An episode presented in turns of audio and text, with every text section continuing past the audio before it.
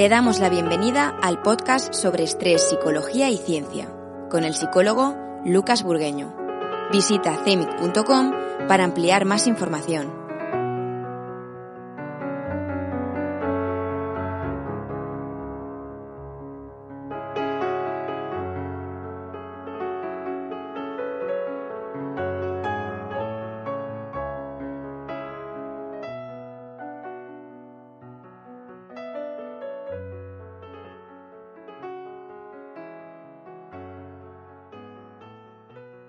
1967, John Lennon escribió una canción llamada All You Need Is Love.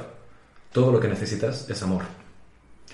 Lennon también pegó a sus dos mujeres, abandonó a uno de sus hijos, abusó verbalmente de su manager judío y homosexual con insultos antisemitas y homófobos, y en una ocasión hizo que un equipo de filmación lo grabara desnudo en su cama durante todo un día.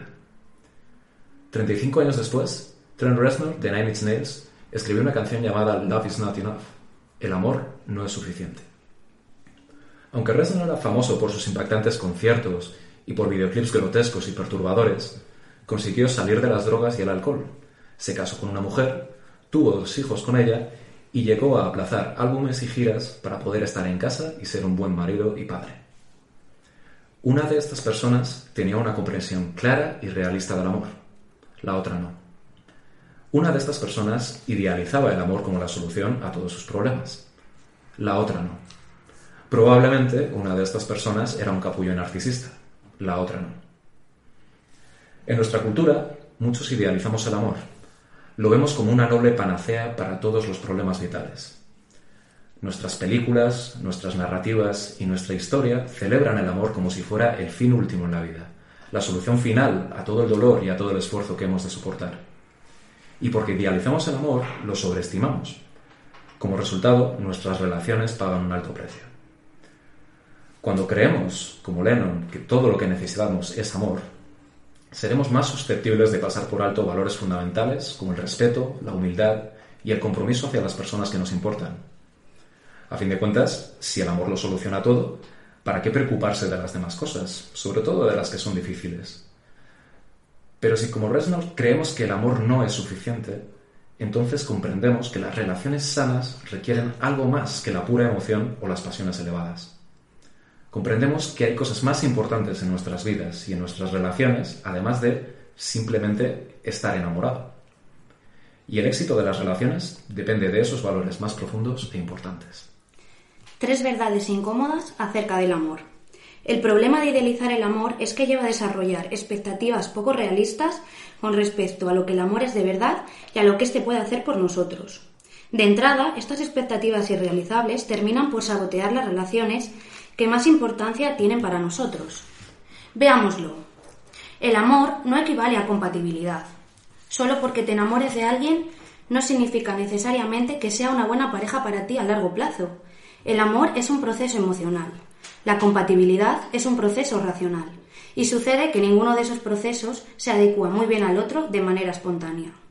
Es posible enamorarse de personas que no nos tratan bien, que nos hacen sentir mal con nosotros mismos, que no nos profesan el mismo respeto que les profesamos nosotros o que tienen una vida tan disfuncional que amenazan con hundirnos con ellas. También es posible enamorarse de personas que tienen una serie de ambiciones o metas vitales que resultan contradictorias con las nuestras, o que mantienen unas creencias filosóficas o una visión del mundo que choca con nuestra percepción de la realidad.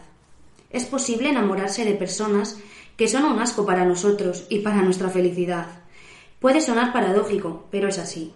Cuando pienso en todas las relaciones desastrosas que he visto o sobre las que me han escrito, muchas de ellas o la mayoría se inscribían en la base de la emoción. Se trataba de gente que había sentido una chispa y que se había lanzado en la relación de cabeza. Daba igual que ella se hubiera enamorado de un exalcohólico convertido al cristianismo, o que él lo hubiera hecho de una bisexual necrofílica adicta al ácido. Sencillamente les parecía una buena idea.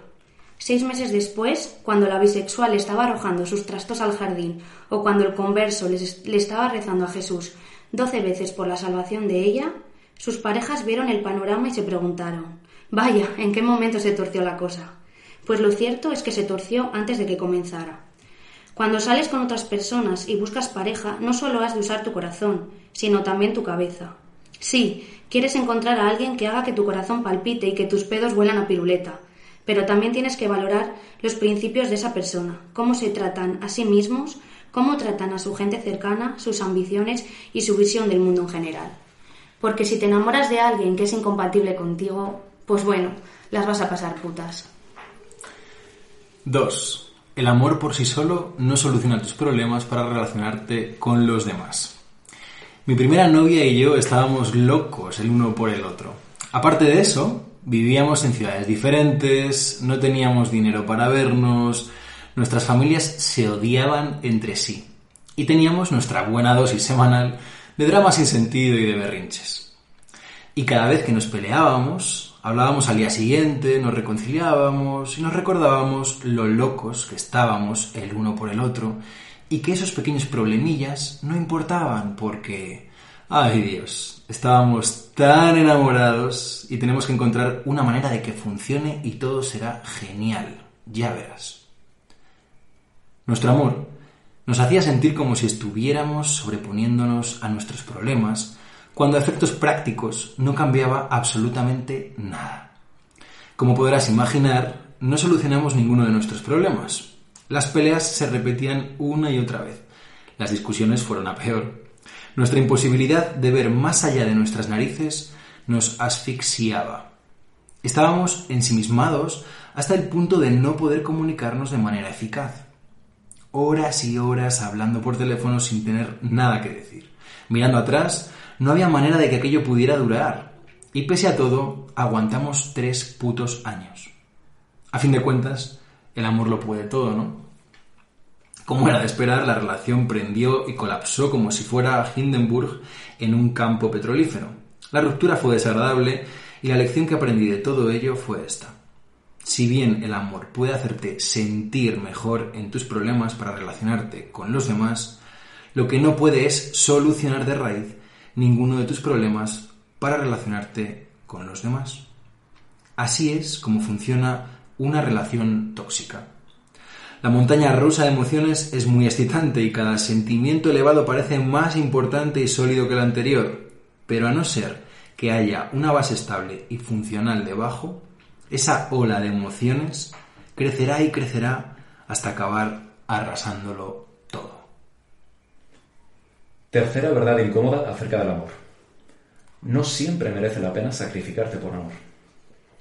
Uno de los rasgos definitorios de amar a alguien es que eres capaz de pensar más allá de ti mismo y de tus necesidades para tener en cuenta también a la otra persona y sus necesidades. Pero a la pregunta que no nos solemos hacer con suficiente frecuencia se refiere a ¿qué estás sacrificando exactamente? Y a si merece la pena ese sacrificio. En las relaciones amorosas es normal que ambos miembros de la pareja sacrifiquen de vez en cuando sus propios deseos, necesidades y tiempo por el otro. Yo diría que eso es normal y sano, así como una parte sustancial de lo que hace que las relaciones puedan ser estupendas. Pero cuando se trata de sacrificar el respeto por uno mismo, la dignidad, la integridad física, las ambiciones que uno tiene o sus metas vitales, todo eso solo para estar con alguien, ese amor se convierte en algo problemático. Se supone que una relación amorosa debe complementar nuestra identidad individual, no dañarla o sustituirla. Si nos encontramos en situaciones en las que toleramos un comportamiento irrespetuoso o abusivo, entonces estamos permitiendo que nuestro amor nos consuma y nos anule. Y si no tenemos cuidado, nos dejará siendo una sombra de la persona que una vez fuimos. La prueba de la amistad. Uno de los consejos más antiguos que existen dice que tu pareja y tú deberíais ser vuestros mejores amigos. Mucha gente ve ese consejo de manera positiva. Debería pasar tanto tiempo con mi pareja como lo haría con mi mejor amigo. Debería comunicarme abiertamente con mi pareja como lo haría con mi mejor amigo. Debería divertirme con mi pareja como lo haría con mi mejor amigo. Pero también deberíamos verlo desde un ángulo opuesto. ¿Tolerarías los comportamientos negativos de tu pareja en tu mejor amigo? Sorprendentemente, cuando nos hacemos esta pregunta de forma sincera, la respuesta en la mayor parte de las relaciones insanas y codependientes es no. Por ejemplo, conozco a una chica que se casó, se casó hace poco. Estaba locamente enamorada de su marido. pese a que él había estado sin trabajo durante más de un año, a que no mostró ni el más mínimo interés en planificar la boda, a que a menudo plantaba a su novia para irse a surfear con sus amigos y a que los amigos y familia de ella mostraron algunas reservas no muy sutiles sobre el tipo en cuestión, ella estuvo encantada de casarse con él. Sin embargo, una vez que el subidón emocional de la boda se esfumó, se impuso la realidad. Un año después de la boda, él seguía sin trabajo, dejaba la casa hecha una mierda mientras ella trabajaba, se cabreaba si no le hacía la cena y cuando ella se quejaba le decía que era una consentida y una arrogante. Ah, y seguía dejándola plantada para irse a surfear con sus amigos. Si ella se metió en esta situación fue porque ignoró las tres verdades incómodas mencionadas. Idealizó el amor. Pese a darse de bruces con las señales de peligro que él lanzó mientras salían, ella estaba empeñada en que su amor era un síntoma de compatibilidad en su relación. Y no lo era. Cuando sus amigos y familiares expresaron preocupación respecto a la boda, ella creía que su amor acabaría solucionando todos sus problemas con el tiempo. Y no lo hizo, y en el momento en que todo se había sumido en un humeante montón de mierda, ella pidió consejo a sus amigos para saber cómo podría sacrificarse aún más para que la cosa funcionara. Y lo cierto es que la cosa no va a funcionar. ¿Por qué toleramos en nuestras relaciones amorosas un comportamiento que jamás toleraríamos a nuestras amistades? Imagina que tu mejor amigo se mudara a tu casa, la dejara hecha una mierda, se negase a buscar un trabajo para pagar el alquiler, te pidiera que le hicieras la cena y se enfadara y te gritase en cuanto se te ocurriera quejarte. Esa amistad no duraría nada. Otro ejemplo, una chica estaba tan celosa de su pareja que le pedía las contraseñas de todas sus cuentas y le exigía acompañarlo en todos sus viajes de trabajo para asegurarse de que otras mujeres no lo tentaran. Esta mujer era como el servicio de inteligencia. La vida de este tipo consistía en una vigilancia continua, 24 horas al día, 7 días a la semana, y se notaba que eso afectaba su autoestima. Su autoconcepto quedó en la nada. Como ella no le dispensaba ninguna confianza, él también dejó de confiar en sí mismo. Pese a todo, él sigue con ella. ¿Por qué? Pues porque está enamorado. Recuerda esto. La única manera de disfrutar plenamente del amor es eligiendo hacer en tu vida otra cosa que sea más importante que el amor como tal. Puedes enamorarte de un montón de personas en el transcurso de tu vida. Puedes enamorarte de gente que sea buena para ti y de gente que sea mala para ti. Puedes enamorarte de maneras sanas o de maneras insanas. Puedes enamorarte cuando seas joven o cuando seas viejo. El amor no es único. El amor no es especial. El amor no escasea. Pero esto sí puede aplicarse a tu respeto por ti mismo y a tu dignidad y a tu aptitud para confiar. Potencialmente puede haber muchos amores a lo largo de tu vida, pero una vez que pierdes el respeto por ti mismo, tu dignidad o tu aptitud para confiar, resulta muy difícil recuperarlos. El amor es una experiencia maravillosa. Es una de las mejores experiencias que la vida puede ofrecerte y es algo que todos deberíamos aspirar a sentir y disfrutar. Pero como con cualquier otra experiencia, el amor puede ser sano o insano. Como con cualquier otra experiencia, no podemos dejar que nos defina o que defina nuestras identidades o nuestro propósito en la vida. No podemos dejar que nos consuma.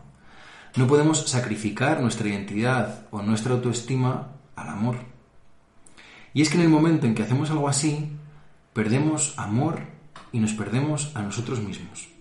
Porque en la vida necesitas algo más que el amor. El amor es genial, el amor es necesario, el amor es hermoso, pero el amor no es suficiente. Mark Manson, artículo escrito en el año 2014.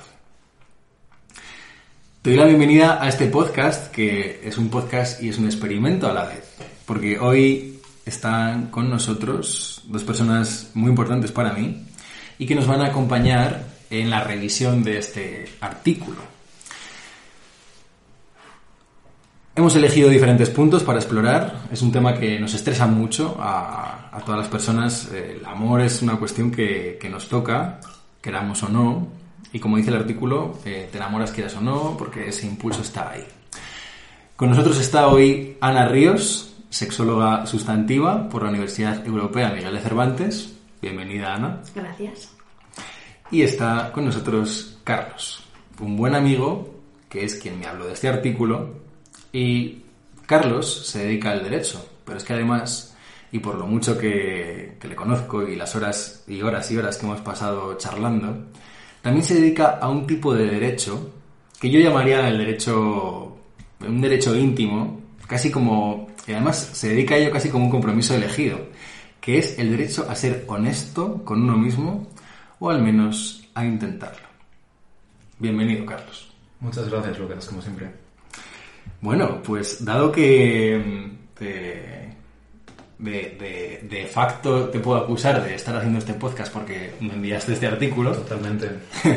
te voy a preguntar, eh, inicialmente, mm, ¿cómo llegas, o sea, ¿por qué, ¿cómo llegas a enviarme este artículo? ¿Qué es lo que te remueve que te hace ponerlo sobre la mesa? Pues mira, Lucas, eh, este artículo me lo pasó mi hermano hace unos años. Eh, me lo recomendó encarecidamente porque le había parecido un artículo, un artículo muy bien planteado, que, ponía encima de la mesa eh, una idea muy atractiva y así a priori muy contraintuitiva, que es eso de que el amor no es suficiente, puesto que eh, lo que hemos mamado desde que hemos sido pequeños, las películas de Disney, o un poco más mayores cuando ya tenemos que, que acompañar a nuestros ligues al cine a ver películas de mierda de Sandra Bullock o de John Cusack, es eso, que el amor eh, puede con todo, ¿no? Y, y, yo mismo compraba todo eso, pensaba que el amor, bueno, era lo que le daba sentido a la vida. Leí este artículo y me gustó porque además eh, me, me moló mucho que comenzara planteando ese contraste entre la figura de John Lennon y la de Trent Reznor, que es un líder de Nine Inch Nails, una banda que me, que me fascina. Y, y, resulta que al final el tipo oscuro que hace metal industrial es el que tiene una vida estructurada por contraste con un tipo que hizo ese himno al amor, que escribió ese himno al amor y que en realidad eh, tenía una vida interior eh, como mínimo conflictiva. Dicho esto, mmm, recientemente volví a leer este artículo, eh, necesitaba volver a leer este artículo y necesitaba entender un poco mejor cómo mis ideas en este momento podían casar o no con las de este artículo. Evidentemente hay cosas eh, con las cuales no estoy de acuerdo, pero me parecía muy interesante compartirlas contigo, eh, compartirlas también con Ana y, que hablásemos de esto, de, qué supone el amor eh, para nosotros, qué supone el amor en, en este momento de, bueno, de cultura Instagram, Tinder, etcétera y de en qué medida el amor es, es un apéndice o, o, lo es todo o, qué papel juega para nosotros. Claro, porque el amor lo impregna todo, ¿no? O sea, creo que habrá pocos argumentos dentro del marketing más eh, potentes que, el perfume que te va a hacer conseguir a la chica o al chico, que el coche que te va a hacer, ¿no? Que el número de followers que te va a hacer ser reconocido y, y estamos en un momento donde el amor está en socialmente como enaltecido, ¿no? Eh, hay toda la industria del cine y el entretenimiento en torno a, en torno a esto. Bueno, para las personas que nos estáis escuchando, o para hoy hemos propuesto un experimento que consiste en que mm, Ana, Carlos y un servidor hemos escogido diferentes puntos dentro del artículo, no nos los hemos contado, o sea, venimos aquí eh, a, descubierto, a pecho descubierto, sin preparación. Cada uno ha hecho sus deberes y lo que vamos a hacer es una apuesta en común sobre esos diferentes puntos del artículo. Ahora lo acabamos de leer otra vez eh, y yo me he dado cuenta que pese a haberlo estado leyendo varias veces, ¿no? Y más para el podcast, hay cosas que todavía no me había dado cuenta que estaban ahí. Entonces, realmente recomiendo a las personas que estéis escuchando lo que, podáis encontrar el... Pondré un enlace dentro de la descripción del podcast al artículo y que es un, es un artículo muy grueso que toca muchas cosas y entonces la idea para el podcast era no solamente leer el artículo en, español, porque el original está en en inglés y Carlos se ha encargado de hacer esa traducción, esa traducción que habéis podido escuchar, sino que no solamente leer el artículo, sino profundizar en él y explorarlo desde diferentes perspectivas. Que eso es lo que me mola más de un podcast, que es como, venga, vamos a pasar un rato aquí explorando. Como una partida de póker. Exactamente. Pero con las cartas al descubierto. Bueno, pues vamos allá. En primera idea. Vale, pues mira, si os parece empiezo yo. Empiezo yo eh, comentando los tres puntos que para mí son fundamentales. Uno, uno, de momento uno. ¿eh? Vale, venga, pues empezamos por uno, yo ya me venía arriba. A mí uno de los puntos que me parece, de hecho creo que es algo que a lo largo de todo el, el artículo mm, lo viene nombrando, es la idea de ide- idealizar el amor. Al final es eh, creer que el amor es nuestra salvación, que el amor todo lo puede y que es la meta definitiva de cualquier ser humano en esta vida, que es lo que, lo que aspiramos, lo mejor que podemos conseguir y que si tenemos el amor y el resto todo es un desastre, pues estaremos, estaremos salvados, estaremos bien y nada importa. Entonces, mi opinión, pues está bastante lejos de esa, de esa idea. Desde luego no quiero prostituir la palabra amor, aunque se ha hecho, se ha hecho muchísimo, creo que estaréis de acuerdo conmigo con respecto a lo que has dicho. Ahora mismo el amor está en todas, en todas partes, pero no estoy de acuerdo con idealizar el amor, que es un poco también lo que, lo que dice el autor. Creo que es eh, necesario para que el amor mm, se salve, para que el amor se mantenga y consiga superar el paso del tiempo cuando se pierde ese- esa sensación de enamoramiento, que al final es una cosa que suele pasar mucho en todas las relaciones de pareja. Es necesario no idealizarlo, es necesario buscar algo más eh, y, y trabajarlo, sobre todo que es una cosa que no se, que no se hace mucho, que creemos que, que el amor es algo que, que se siente, que nace, es un lecho místico ahí, es un fogonazo de luz y ya está. Y no, el amor requiere de conocimiento y esfuerzo. Claro, es que el, el problema de la palabra amor en este artículo, y es normal que así sea, ¿no? Porque tampoco va a hacer él ahí una mega explicación del concepto de amor, es que estaba planteado en términos del amor romántico, ¿no? Porque, o sea, hay una cosa que sí, eh, en este punto que tú planteas de que el amor, eh, no idealizarlo y que no es lo más importante, ¿no? Te entiendo que Sí. el, el planteamiento que has hecho es ese. Para mí una cosa que sí que es, eh, además en, en términos eh, clínicos, lo- para mí es algo muy importante porque es algo que da mucha estructura y que nos da mucha estructura, es el afecto. Que es una caja más grande que el amor, ¿no? O sea, el amor que está planteando Manson Claro. está planteando un amor romántico. Pero si bien el amor romántico no, no tiene por qué ser lo más importante, una cosa que sí que puede ser muy, muy, muy, muy importante y a cuidar desde la parte de la, desde esta salud psicológica es el afecto con los demás, ¿no? Es una cuestión de supervivencia, ya ni siquiera Claro. de elección. Es que, mira, voy a citar, de hecho yo creo que este autor eh, ha leído, tiene que... Está leído, chaval. Hay que decir una cosa, este, este hombre es un divulgador, es un divulgador que Sí. ha viajado mucho porque él trabajaba en, creo que trabajó en banca dos semanas y dijo que pasaba de ese rollo y se dedicó a otras cosas, a viajar por el mundo y, y yo creo que sí, que ha leído. Sí, de- Y lo que pasa es que expresa estas cosas con, con un lenguaje muy llano, muy accesible, pero bueno. De hecho, me eh, pareció ver que él intentó hacer algo de terapia, terapia de pareja, ¿eh? Sí, sí. Con, con, pues eso, con parejas, que se movió por esos... Intentó formarse como terapeuta de pareja. Mm, El caso es que le, le cayeron bastantes críticas por no haberse, por no tener la suficiente formación como para meterse. Intrusismo profesional. Exactamente. Pero es verdad que yo creo que tiene bastante influencia de, de otro autor, que es eh, Eric Fromm, con su libro, su ensayo sobre el arte de amar. Y en ese libro, Eric Fromm lo que hace es, eh, en la teoría del amor, dividir el- los diferentes tipos de amor, ¿no? Que es un poco, yo creo, lo que tú dices, de dividir el amor entre amor materno, amor fraternal, eh, amor erótico. Entonces yo creo que en este caso él a lo que se refiere es a un amor erótico, amor de pareja, amor, amor de romántico, sí, por así, por así decirlo. Entonces estoy de acuerdo contigo que es necesario el amor, sea de donde venga, evidentemente no hay nadie, de hecho de, yo creo que te hace bastante desdichado no, no- no sentir amor por, por nadie en esta vida, ¿sabes? O no sentirte amado. Sí, Pero- Como no estar en la tribu. Claro, exactamente. Sí, no formar de, no formas parte de mi grupo. Somos como personas diferentes, ¿no? Bueno, es algo muy primario, muy visceral. el Sí. sentir que conectas con alguien. Muy animal. que, que puede ser el afecto, pero dando un paso más puede llegar a ser el amor.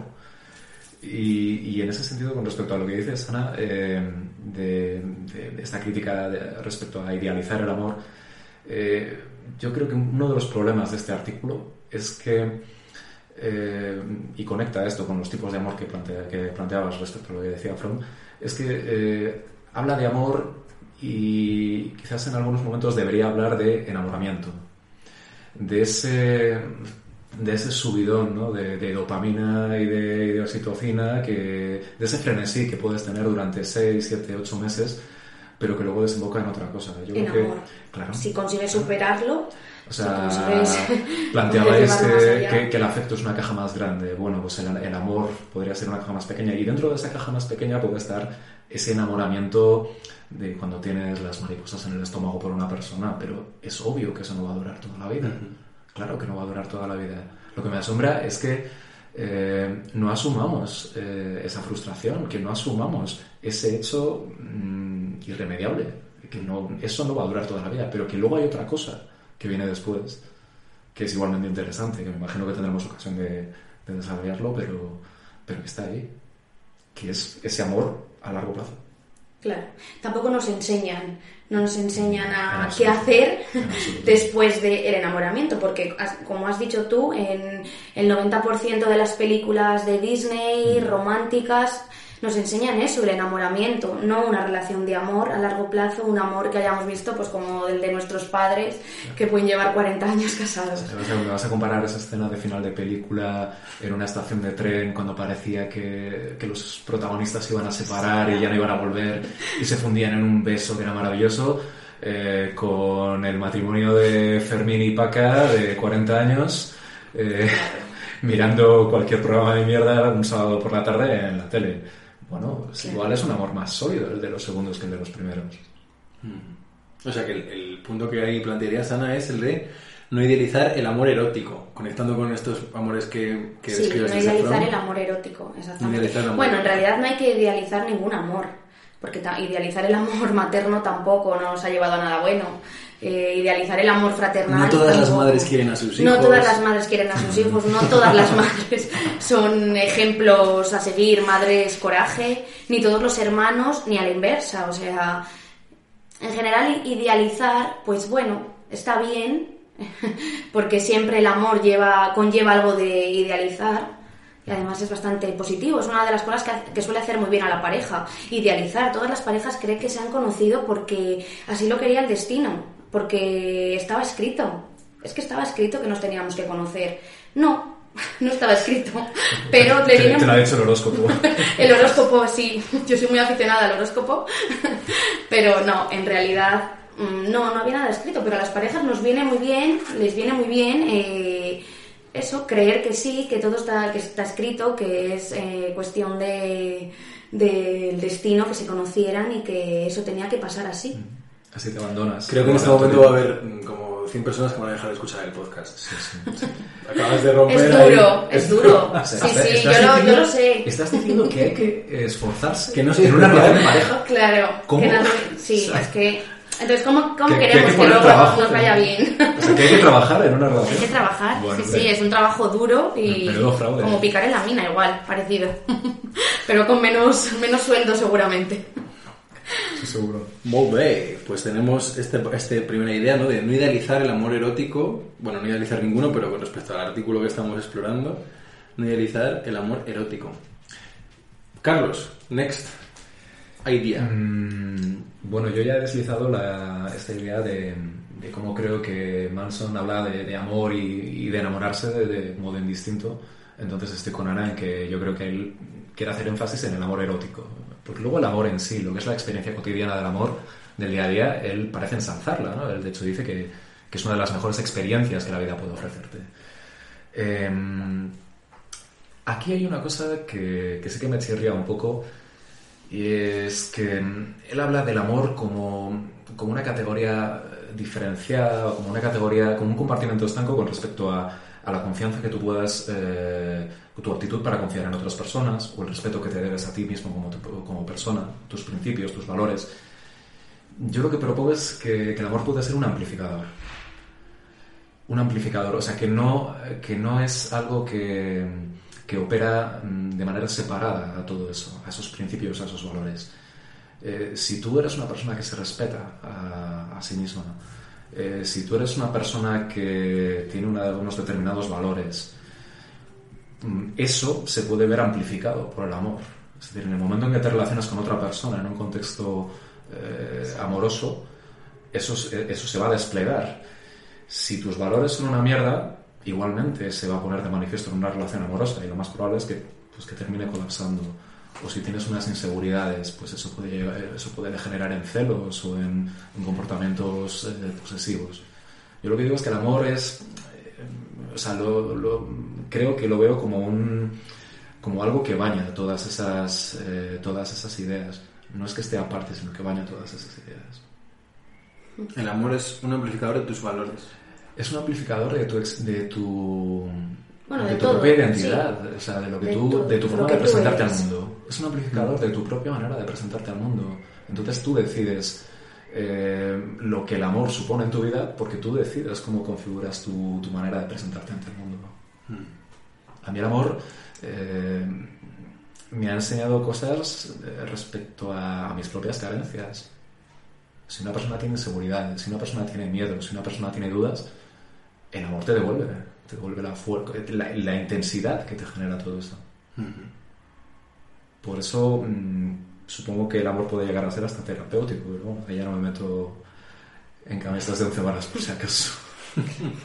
bueno, ahí yo te diría que algo muy común que se ve, yo creo que en mucha terapia de pareja y demás, es que lo ideal es que cada persona, cada, cada formante, ¿no? De cada individuo venga de su casa, yo creo que un poco con, con el trabajo hecho, con sus traumas, su mierda, ¿no? Como digo yo, con la mierda, con la mierda un poco trabajada de casa. ¿Por qué? Porque luego se dan muchas situaciones en las que se inician relaciones y que muchas de las personas pues tienen un montón, arrastran un montón de, de cosas que que en una pareja, en una relación, como tú dices, eh, quedan más al descubierto, se amplifican. Entonces, claro, trabajar con eso o esperar que la otra persona te ayude a regularlo, a, mm, a manejarlo, a solucionarlo, pues es un poco duro para la otra persona, duro para ti y normalmente conlleva el fracaso de la relación. ¿Qué les lleva a unirse en primer lugar? ¿Qué las, qué las lleva a unirse? Si esos traumas eran tan incompatibles si esas maletas eran tan, tan evidentes?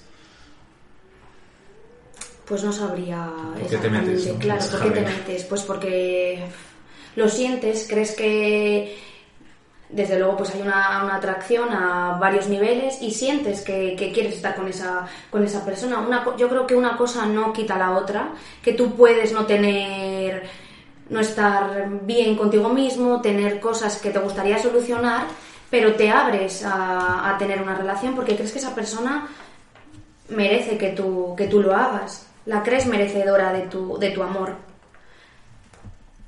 Luego no, sale bien, pues, pues a veces no sale bien, evidentemente. Pero es como un precio que nos han enseñado que, que vale la pena pagar. A veces sí, a veces, no, claro, cuando tú estás, cuando estás en esa relación, cuando lo estás viviendo, crees que sí tú, bueno, tú crees que, merece la pena todo lo que en, ese, en esa fase de enamoramiento, bueno, pagarías todo lo que todo lo que tuvieras porque eso saliera bien. A todo lo pasado, ¿no? Cuando la relación no ha salido bien y lo puedes ver desde mm, ¿En qué hora? exactamente dices, ¿en qué estaría yo pensando? ¿En qué momento me creí yo que esto era una buena idea o me metí yo en, camisas de, de once varas? También juega un papel muy importante en la manera de ser que tiene cada persona y a veces un poco esa idea narcisista de, de ir de salvadores, salvadores de la otra persona. Y eso les pasa a mucha gente, nos pasa a mucha gente, que creemos que mm, no pasa nada, es que él es así, pero yo voy a cambiarlo. Yo sé que conmigo va a ser diferente, él está mal en esto, yo voy a cambiarlo, no, no pasa nada. Y, es una cosa que caemos en ese, en ese error caemos casi todos en intentar salvar al otro. Sí, esta chica del artículo que se casaba, ¿no? Que se casaba con un... Sí. Con un tarambaina, pero que, bueno, es, es, mi, es, mi, idiota y yo lo voy a cambiar. Eso es. El problema está en que cuando el idiota no cambia nos enfadamos con él. Y nos lo había dejado claro desde el primer momento. o sea, yo creo... no, no, todo el mundo lo deja claro desde el primer momento. No todo el mundo lo deja claro desde el primer momento, eso es verdad. Porque, claro, al principio de la relación es como que mostramos nuestra mejor cara, ¿no? Pero cuando este juego, otro de los, cuando tú decías antes, no, ¿no? De, que este chico ha leído, Eh, otro de los autores que ha leído es, estoy casi seguro, pongo la mano en el fuego, es a Carman, de, desde la Escuela de Análisis Transaccional, el libro del Triángulo Dramático, donde se habla de los roles de salvación, de victimización. Claro. ¿Qué pasa ahí? O sea, cuando yo decido meter una relación de salvación, algo saco a cambio. O sea, ninguno somos Teresa de Calcuta. Por mucho que nos guste. eh, por mucho que nos guste a veces eh, enarbolarnos, ¿no? De eh, ahí, venga, que, que vengo yo aquí a hacer la obra de caridad del siglo, cambiando a esta persona, ayudando a esta persona, sacrificándome por esta persona, de mártir, tal. Es mentira. O sea, siempre que uno se mete en ese rol de salvar a la otra persona, hay una transacción, ¿no? Hay una ganancia. Y por eso también es muy importante que la terapia por los profesionales se cobre, porque si tú vas a un terapeuta y no pagas, en vez de con dinero vas a pagar con otra cosa. ¿no? Eso lo, gente que hemos visto rebotada aquí de- de no se sabe muy bien qué tipo de terapias, pero por eso es tan importante, porque siempre hay una transacción. La salvación, y no es que vayamos a los psicólogos o a los sexólogos a que nos salven, sino que si no hay una... En toda interacción hay una transacción. Y esa salvación, cuando yo me sacrifico tanto por el otro, hasta el punto de sacrificar mis propias necesidades, mi propio respeto, dignidad, algo estoy sacando o algo estoy esperando sacar, ¿no? Como una... Por eso decía que el amor lo empapa, empapa tantísimas cosas que tienen que ver con uno mismo, incluso aunque sea tu gesto eh, más o menos altruista de pretender eh, ayudar a otra persona o, o, bueno, decís salvar a otra persona, eh, es que el amor está ahí también presente. El amor está ahí presente aunque, aunque pueda ser con un fin, bueno, no sé si espurio, porque tampoco es espurio en sí mismo eh, tú te relacionas con otra persona. A partir de ahí, una vez que la vas conociendo, eh, valoras hasta dónde puedes llegar.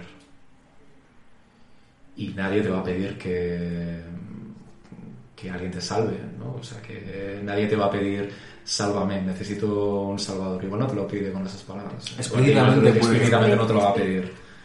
Pero hay muchos gestos que sí. Pero hay gestos que como que sí, pero que hay- dan hay- pie. en- algo revela de tu identidad, el que tú estés Claro. dispuesto a, a meterte ahí. Esa, valida- esa validación que tú puedes esperar obtener a cambio.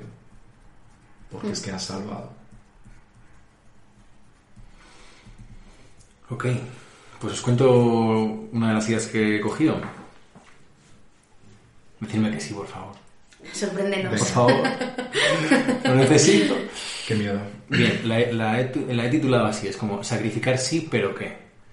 Porque hoy en día, en esta sociedad de, todo rápido, todo tal, todo cual, es como que estamos en los dos polos, ¿no? En el polo de la idealización de, oh, me sacrifico, me tiro por un balcón por ti, o, no, es que yo no voy a cambiar nada porque yo estoy a mi bola, porque yo no, ¿no? Es como en dos polos muy marcados. Es que soy así. Esa es la- Es que, joder, No, es es, que- la- es que yo soy así. La, cada dos. Yo soy así. yo soy así.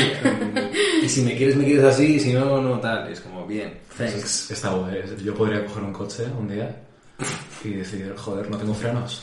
Pero bueno, es que mi coche, es mi coche es así. así, ¿eh? O sea, pido perdón de antemano a cualquier Sí. persona que pueda verse atropellada en el Claro, transcurso de los próximos eh, 30 minutos, porque es que mi coche es así. Me apetece conducir hoy. Es que me apetece conducir, tengo derecho a conducir, Tengo derecho a conducir. Eso es. pero mi coche es así.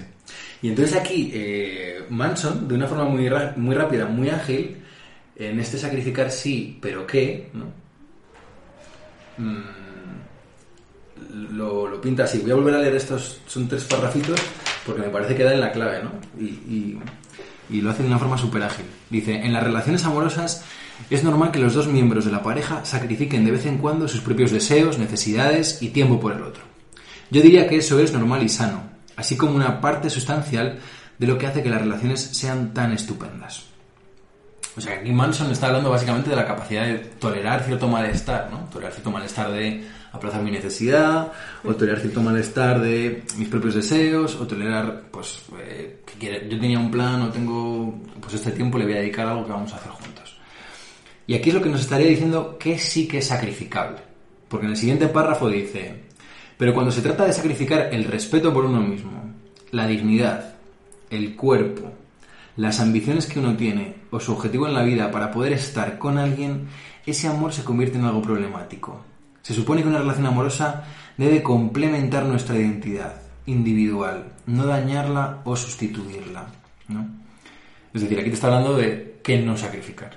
¿no? Es como un matiz del párrafo anterior, es qué sí que podemos sacrificar y en este qué no podemos sacrificar.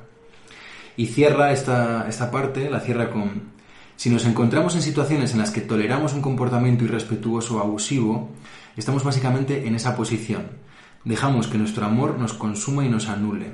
Y si no tenemos cuidado, nos dejará siendo una sombra de la persona que una vez fuimos. Y para mí aquí la idea es sacrificar sí, pero qué, ¿vale? Porque...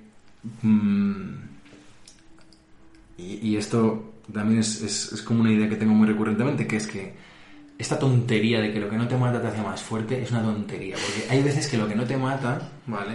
Te deja una cicatriz que te, que te deja jodido mucho tiempo, ¿no? Entonces, eh, sí que es verdad que tenemos capacidad los seres humanos de resiliencia, de, de aprender, de mejorar, vale, sí, de procesar el trauma y tal. Pero es que eso no es gratis, ¿no? Es decir, en el momento en que tú sí que estás dispuesto a sacrificar el respeto por ti mismo, tu dignidad, el cuerpo, una ambición importante, mm, la relación con amigos, con tu familia, con, ¿no? con, con pilares, eso después no, no pasa en balde, ¿no? O sea, no, no es algo y deja un, que- un impacto en tu propia identidad.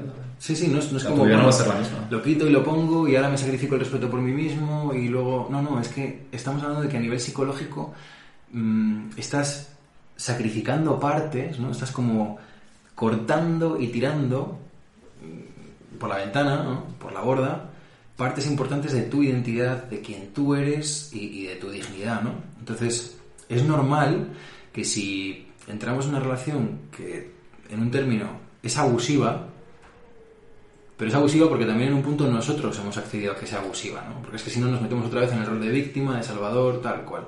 Si yo me perpetúo en una relación en la que es abusiva, es decir, si me perpetúo en meterme en la boca del lobo una vez y otra vez y una vez y otra vez y una vez y otra vez, Míratelo. míratelo y vas a salir de ahí con cicatrices. claro.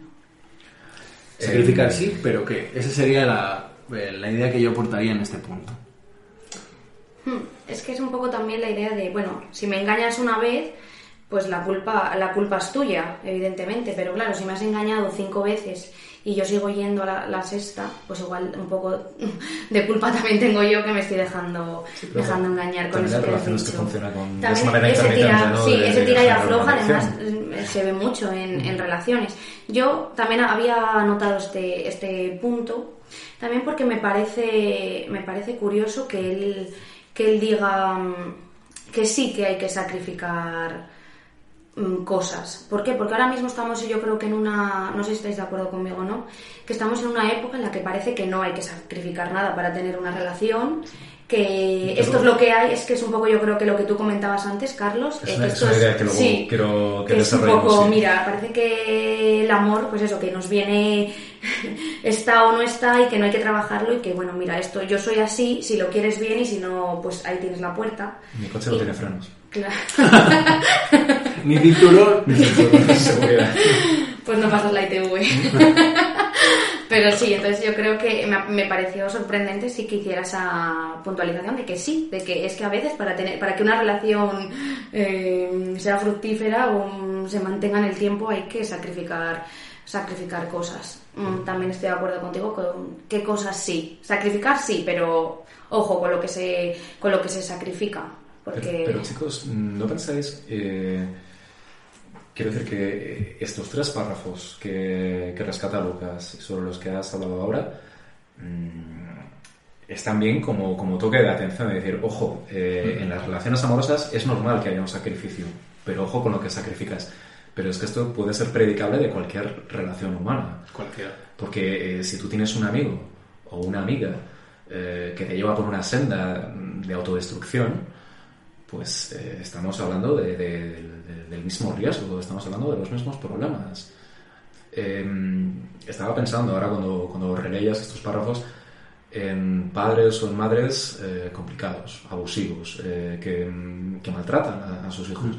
Es que también hay padres y madres que, que acaban erosionando la dignidad o la integridad física de una persona o las ambiciones que no tiene en la vida o, o la- o las metas vitales de esa persona. Es que también hay hermanos y hermanas que hacen eso. Es que también hay eh, amistades que te pueden llevar a hacer eso. aquí se pone de relieve porque, bueno, eh, se está hablando del amor, pero, pero yo creo que eso es una consecuencia inevitable de nuestro juego en el mundo con otras personas. Es que poniéndonos un poco psicoanalíticos, el primer laboratorio del amor es la familia, ¿no? O es la relación con los padres, o es la relación con la madre, con el padre. Entonces. em, La, la beta versión, ¿no? De- la, la beta, beta. Y, y- pero es la beta que se te queda luego ya instalada y que tienes que Es revisar un poco después, donde ¿no? tú, tú aprendes un poco ¿no? a, a relacionarte, a, a dar y a recibir amor. Al final es, la, es lo que te enseñan, ¿no? Lo que Eh, tú ves, eh, Lo que tú ves, exactamente. y- Cuando, sí, cuando eres pequeño, los mecanismos que tú veas, lo que tú, tú veas, la forma de relacionarse, pues sí, interfiere muchísimo en un futuro el tipo de parejas que tú vas a elegir, las cosas que tú vas a, sacrificar, que vas a aguantar y... Sí, se supone que esto es la base de la teoría del apego, ¿no? Aunque tengo entendido que hay algunas críticas un poco recientes al respecto que dicen que en realidad el apego también tiene una base, o sea que el estilo, perdón, de relación con los demás que también puede tener una base eh, hereditaria, genética. eh. En cualquier caso, eh, pues eh, supongo que sí, que lo que ves en casa y lo que te dan en casa va a definir inevitablemente pues, pues esos traumas de los que hablaba Ana, ¿no? Esas esas maletas que luego te puedan llevar a terapia. esa mochila llena de piedras que todos tenemos, que a veces, bueno, conviene sacar alguna piedra, ¿no? Ahora, yo insisto, eh, claro que el amor no puede hacer que renuncies a tu dignidad, a, a tus principios a tus valores, pero ni, amor, ni, ni una pareja ni, ni nadie. Si estás permitiendo que eso ocurra, hostia, míratelo y, y a ver qué está pasando. Porque me imagino que todos, en mayor o menor medida, hemos sido un poco dúctiles a, a- a otras personas, sean parejas o no, y hemos, eh, bueno, pues nos hemos comido cosas o nos hemos perdido en, en determinadas selvas que, que- en las que no pintábamos nada. Pero eso sí que sería ya un proceso introspectivo de decir, ¿por qué hemos hecho esto? ¿Por qué hemos llegado ahí? La culpa no es de la otra persona. Claro, yo creo que un punto importante ahí en una relación, en la que sea de amistad, de pareja o del tipo que sea, es, o, al menos un síntoma sería el poder hablar de eso, ¿no? Es cómo llegamos a esta situación, o cómo llegamos a faltarnos al respeto, cómo llegamos a mm, perder la dignidad en ciertas situaciones. Y eso mm, como punto de partida con la otra persona, porque en realidad no es que haya una persona que sea tóxica, no, hay- no es que haya una persona que eh, sea mala o dañina, sino que es la interacción entre esas dos partes del sistema, ¿no? Y el poder hablarlo, eh, el poder hablarlo es un buen punto de partida en sí mismo ya porque implica que, que las partes algo de responsabilidad identifican que tienen. Si cuando tú planteas el tema, la otra persona te dice, ah, no, no, no, eso es un tema tuyo, no sé qué, tal, eso te pasará a ti, a mí no me pasa nada. ¿No? Esta- Estas reacciones tan de, tú sabrás, sí, sí. tú sabrás. Yo soy, eh, yo pues me voy a colonia y duermo en una nube todas las noches, pero tú ser imperfecto, pues tú sabrás. Entonces, cuando no puedes plantear eso en una, en una relación del tipo que sea, ¿no? Ahí sí que sabes que vas a tener un problema. Porque no hay, no hay, no hay responsabilidad por las partes, es simplemente o la persona perfecta y la que se tiene que cambiar totalmente, eh, o, o la persona que salva y la víctima, es decir, es como si no se reconociera que hay una responsabilidad en que estamos ganando cosas los dos y estamos perdiendo cosas los dos, de lo bueno y de lo malo de la relación.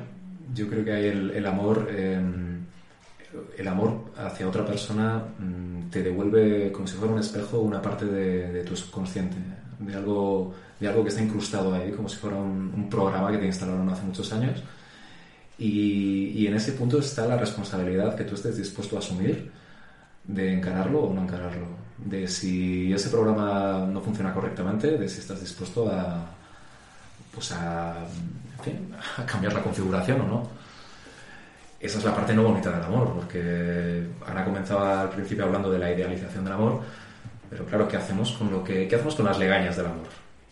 Eh, ¿Qué hacemos con, con esa parte del amor que es un poco más cutre o que es un poco más, más jodida de afrontar? Yo creo que hay una, una base muy importante a, a trabajar desde, desde bien pequeños, además, ¿eh? y hablo de, de educar, ¿no? De educar un poco en, pues eso, en, en emociones, comunicación y al final es que yo creo que de lo que estáis hablando es esa responsabilidad afectiva, ¿no? El ser el que todos seamos conscientes, además desde bien pequeños, de que cualquier vínculo que generamos con otra persona eh, hay que cuidarlo y, trabajarlo y que somos responsables de, ese vínculo, de que no somos máquinas, que no, que somos seres eh, que sentimos y que no podemos estar. Eh, hay parejas, ¿no? Que, que pasan de dormir todas las noches juntas, de contarse todas las cosas, de comer, de ir a comer con la familia, de irse de vacaciones juntas, a, pasar justamente a lo contrario y no hablarse, no verse. No, o sea, ¿cómo, cómo, hace, o sea, ¿cómo hacemos eso? Seguramente el punto medio siempre fue la mejor idea, ¿no? Seguramente. en el medio está la El que dos personas bailen juntas, pero que no haya una que lleve a la otra. Claro. Mira, vuelvo otra vez a, a citar a Eric Fromm y él en, en, El arte de amar también dice que solamente sabremos amar cuando de verdad eh, sepamos caminar solos sin muletas. ¿Sabes? Eh, entonces yo creo que eso es una, es una base de, de cualquier relación de amor. El saber caminar solos, saber que eh, no te necesito, pero sí que te prefiero. No, no necesito que estés conmigo, pero es que me gusta más cuando estás conmigo. Sí, porque además hay una elección en el amor, a diferencia de Exactamente, es que es totalmente, existe, o sea, es elección. te cae un padre abusivo, pues eh, mala suerte, eso no, no, lo has podido elegir.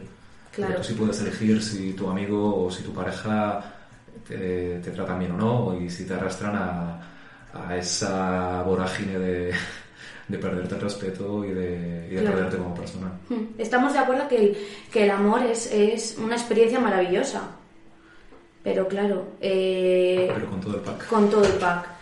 Sin que esa experiencia maravillosa nos haga perdernos por el camino, ¿no? A nosotros mismos, porque es muy común, todos los que hemos eh, trabajado con parejas, en terapia y demás, ver a gente que después de dejarlo de, con una persona te vienen y te dicen, es que no sé qué hacer, es que no sé qué hacer con mi vida, cómo me, cómo me reencuentro conmigo misma, conmigo mismo, es que no sé ni quién soy sin, sin esa otra persona al lado. Y entonces va un poco en esa idea de que el amor tenemos que darlo todo y es que... Es que aquí conectas con lo de... Se, supone que una relación amorosa debe complementar nuestra identidad individual. Dice, no dañarla o sustituirla. Porque lo que estás hablando es de cuando nos fundimos con la otra persona. Es la fusión, el, mito, De, el mito de la fusión. Hmm. que es como me sustituyo, ¿no? O sea, sustituyo el yo por el nosotros y a morir por Dios. Claro, sí, sí. Bueno, aquí poniéndome un poco técnica, incluso la palabra, la palabra sexo, eh, si te vas a lo que significaba la palabra sexo, sexo, sexar, eh, viene de una palabra que en griego significa cortar. Entonces esto todo es como muy mitológico.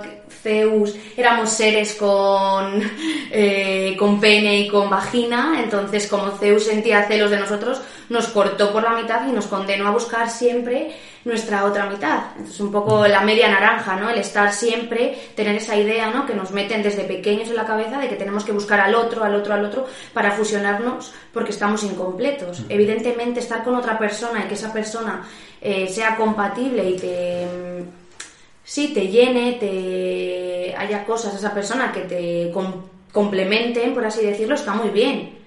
Pero una cosa es complementar y otra cosa es hacerse uno en la pareja y perder, perder tu propia esencia y no saber ni, ni, quién eres sin la, sin la otra persona. Mm, ya que serían dos, dos circunferencias que, que no llegan a superponerse la una a la otra, ¿no? sino que tienen un área en común, pero luego eh, hmm. tienen un Claro, mira, yo cuando, cuando voy a clase eh, con, chavales, ¿no? Y intento eh, y trabajamos sobre este tema de la fusión, del cómo, cómo establecer unos límites dentro de la, de la pareja, siempre les dibujo dos círculos que hay una zona en la que se une y una y la otra zona queda pues son cada uno sabes serían dos círculos y la zona que los une son las cosas que, que evidentemente pues se complementan en las que conectan pero sin perder esa zona individual de cada uno, sus gustos, sus preferencias, el que pueden pasar tiempos solos, tiempos con, sus amigos, eh, tener sus ambiciones, sus aspiraciones, estudiar, trabajar, lo que sea, eh, opiniones políticas, sin que eso sea un conflicto para la, para la relación.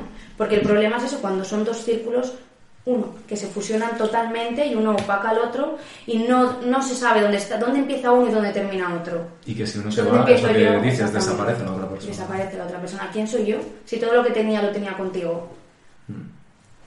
Entonces yo por eso hablo de esa educación desde, desde bien pequeñitos, para aprender a establecer límites, a comunicarse, ser responsables con los vínculos que generamos con el otro. Creo que es, es básico para el buen funcionamiento de cualquier relación, independientemente de la índole que, que sea. Pues venga, Carlos, dale la siguiente idea. Bueno, yo hay un aspecto que, que sí que quisiera abordar, que ya lo hemos tocado tangencialmente, ¿no? El- se refiere a, a cómo vemos el amor en, en- en esta época, qué cultura de amor hemos conocido. Y, y a mí me sorprende muchísimo que, pues como decía al principio, que, que las películas de Disney te venden una cosa, que eso, que las películas de, de Sandra Bullock te venden una cosa, pero ahora estamos en un momento muy especial en el que vivimos en esta, en esta cultura de lo inmediato, de la satisfacción del estímulo eh, de la manera más eh, inmediata posible. Eh, en fin, la cultura de Instagram, la cultura de TikTok, la cultura de Tinder, la cultura del Bumble, de, toda esta mierda. Y, y joder, si en este artículo precisamente se está hablando del amor como una cosa que es un poquito más eh, profunda que, la mera satisfacción de, un placer inmediato, que por cierto Mark Manson en, en un- en uno de sus libros, en el, el arte de que todo te importe un carajo, el sutil arte de que todo te importa un carajo, eh, él toca ese tema. Dice, ojo, ojo en el momento en que tus valores en la vida consisten únicamente en la satisfacción del placer. Ojo si te, si te metes en esa trampa, porque te puedes perder. Llevándolo al campo del amor, si el amor únicamente consiste en la satisfacción mm, de, de impulsos de poco recorrido, entonces creo que estamos ante un problema. Y a mí me parece que, este momento en el que estamos, de, escaparate social, de, experiencias de, poca, de poca profundidad, de Instagram, de todo este rollo, creo que exacerba, exacerba la vertiente del amor como medio para satisfacer un placer efímero. Pero ¿qué hacemos con lo siguiente? ¿Qué hacemos con lo que viene después? ¿Qué hacemos cuando se pasan los seis meses? ¿Qué hacemos con esa persona que no es como en la foto del Tinder? Y, tiene, y que tiene una arruga o que tiene un diente torcido. ¿Qué hacemos? Eh, ¿Seguimos adelante? ¿Nos mandamos a tomar por culo? ¿Cómo lo hacemos? O sea, mm, creo que, que este momento en el que, en el que estamos nos exige un debate pues, eh, profundo y honesto acerca de, de qué es lo que estamos buscando. En el nombre del amor, ¿qué estamos buscando? Porque igual no es amor, igual es otra cosa. Yo es que lo, que más me preocupa de esta cultura de la inmediatez que estás comentando es que en el inicio de toda relación hay mucha incertidumbre, ¿no?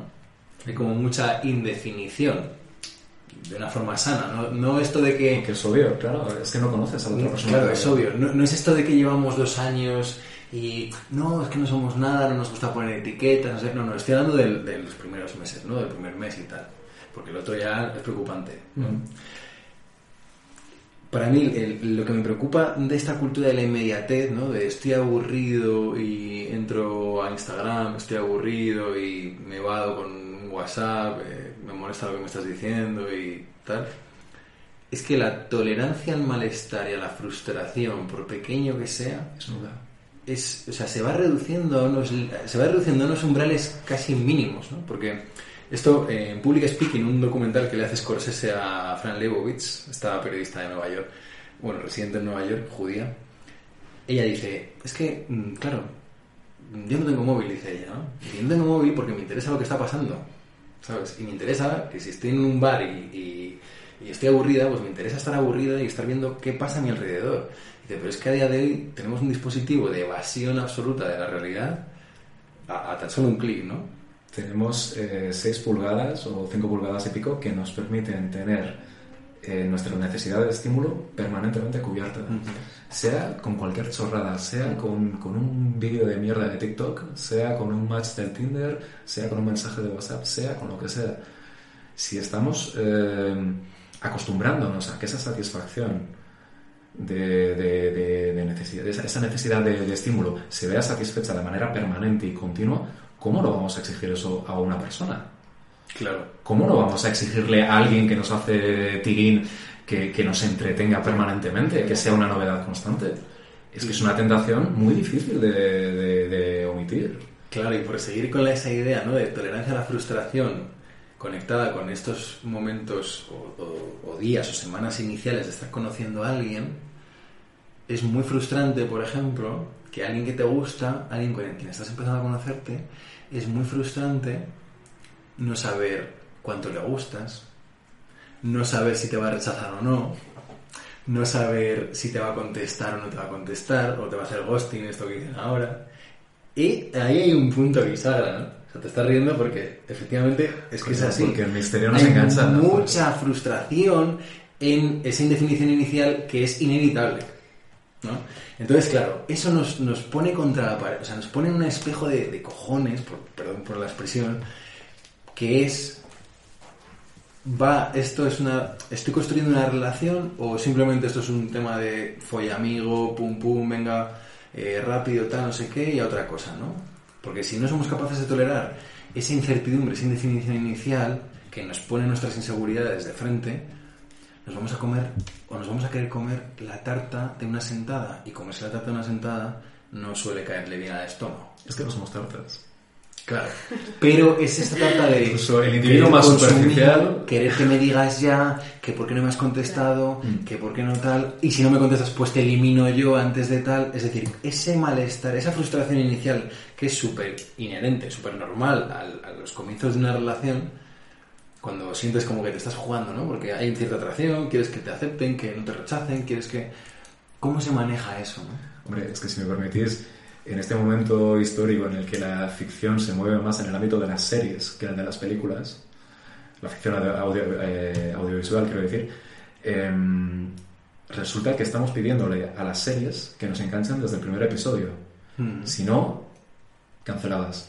Porque además ahora la oferta es ingente, de manera que quien no sobresalga en el primer o segundo episodio se va, se va al garete. Me identifico totalmente. Las personas, eh, las personas no somos series, o sea, afortunadamente, si tenemos la fortuna, si, si tenemos la suerte de conocer a una persona que sea mínimamente interesante, lo normal es que tenga muchas cartas que ir mostrando. Claro. No nos las va a mostrar en el primer episodio. Yo creo que le estáis dando vueltas a la idea de que la forma de relacionarse ha cambiado mucho.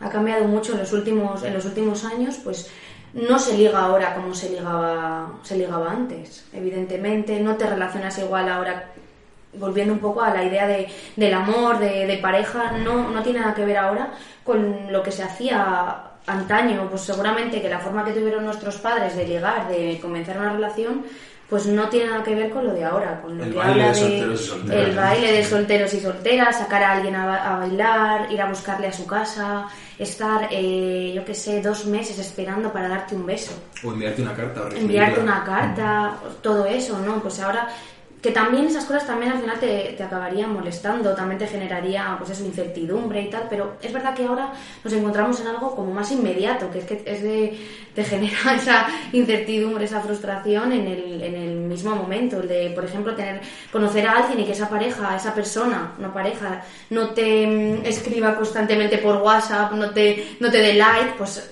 genera un montón de problemas hoy en día en, en las parejas. Entonces, ¿cómo re- mm, no regular?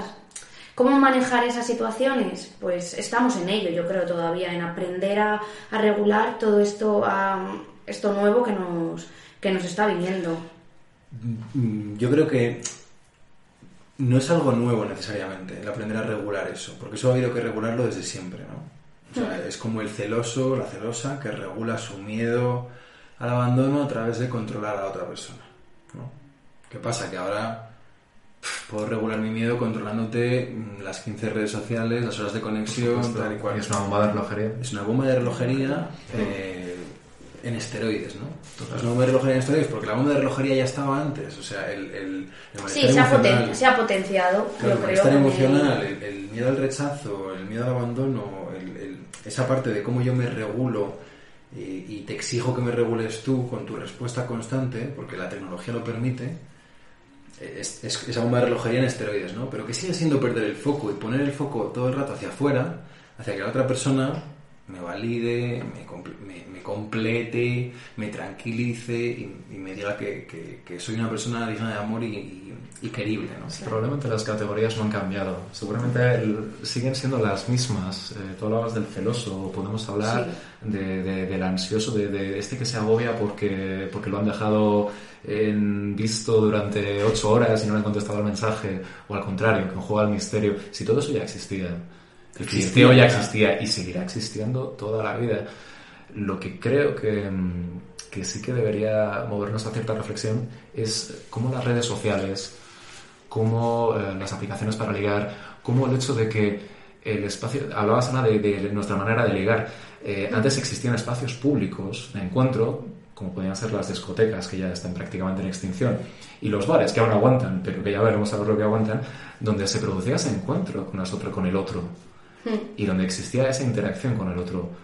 Y tú ahora puedes estar en, en tu dormitorio, en tu casa, Ligando. ligando con un extraño eh, en otro país. O sea que todo eso ha cambiado irremisiblemente. Claro, donde se pierden cosas muy importantes de, Hombre, es que- de ligar, como es el, el cortejo, el, el, de tu, el tú La- a tú, gestualidad, la gestualidad. Compárame el comunicarte a través de de, comunicarte a través de WhatsApp cuando cuando estás perdiendo las inflexiones, la cadencia, eh, incluso la doble lectura que le puedas dar a un mensaje, es que todo eso desaparece en el WhatsApp.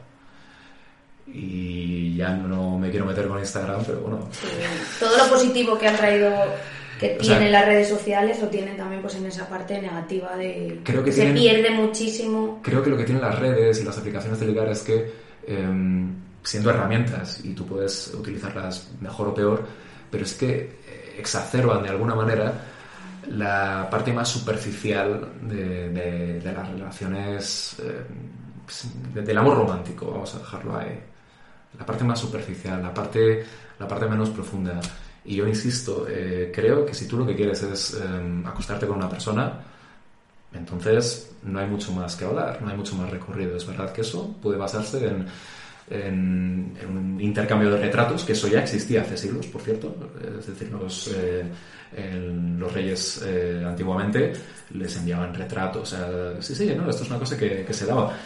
Eh, cuando había que concertar un matrimonio, pues enviaban cuadros Wow. a- al, al rey o a la reina eh, para ver qué, eh, cuál iba a ser su elección. Bueno, pues eh, considerarlo una especie de, de proto-Tinder, Sí, si sí. queréis. Con- Pero eh, ¿Y lo harían con filtro o sin filtro? seguramente había un filtro importante llamado pintor, Al que se le pagaba de- más o menos. al que me imagino que dependiendo de lo convenientemente... bien que le cayeras a Al, al que me imagino que le al regalara, al que me imagino que lo convencía de lo conveniente que era disimular la viruela, o, por ejemplo.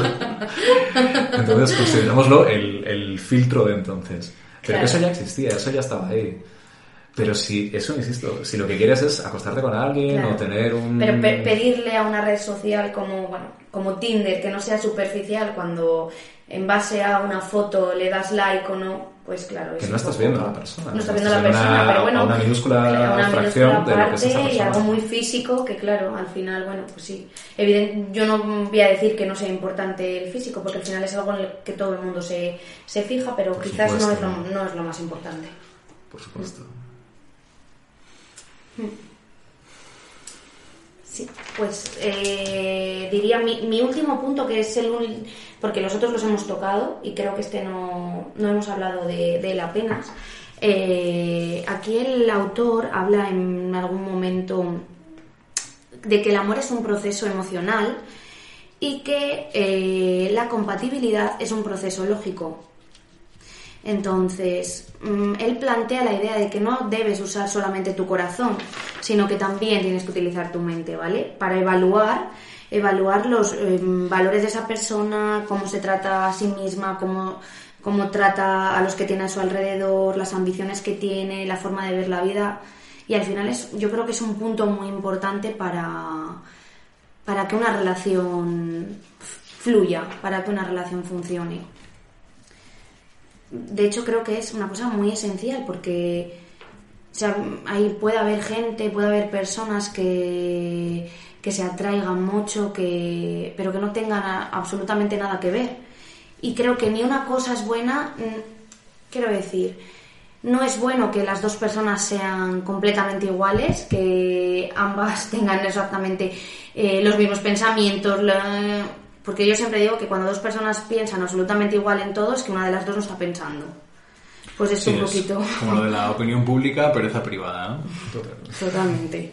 Pues esto igual, pero sí que creo que es muy importante eso, que, que haya por lo menos una, una idea de vida parecida, que la forma que tengan de, de vincular, de, cuidar del otro, de, la, de cuidar de la relación, de esa honestidad, esa lealtad con el otro, sea por lo menos muy, muy similar o muy parecida para que, para que haya un buen, se llegue a un buen puerto, por lo menos, sea lo que sea, lo que pase con la, con la relación, en este caso, pues para, man- para mantenerla, por lo menos.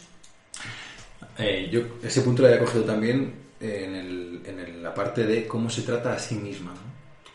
Sobre todo porque ahí es donde eh, vemos el riesgo de caer en el rol de Salvador. Si yo veo que una persona se trata a sí misma mal o no se hace cargo de sus necesidades básicas, ¿no? Por ejemplo, una persona que come fatal. Una persona que, que, que los hábitos de autocuidado básicos, ¿no? No los, no los tiene establecidos. ¿Cuánto derecho tienes a ponerle de manifiesto esa, esa carencia? No lo sé. ¿Cuánto derecho tienes mm, a ponerle de manifiesto esa carencia? Sé cuánto derecho tienes a no responsabilizarte de esa carencia. Por supuesto. Y saber que como empieces a jugar desde ahí, ya la partida está perdida desde el principio. Entonces, em, en, en esto, ¿no? De cómo se trata a la otra persona a sí misma. Porque eso, desde un punto de vista lógico y racional, bajándonos un poco del high emocional, ¿no? Cómo se trata a la otra persona a sí misma, es algo que te da pistas reflejo. sobre el medio y el largo plazo de, de cómo esa persona se va a manejar. Porque la persona puede estar pasando por un buen momento, un mal momento, un buen momento económico laboral, un mal momento familiar. Es decir, esas circunstancias cambian para todos y cambian muchas veces en la vida, ¿no? Pero cómo se trata la persona a sí misma. Para mí eso es una...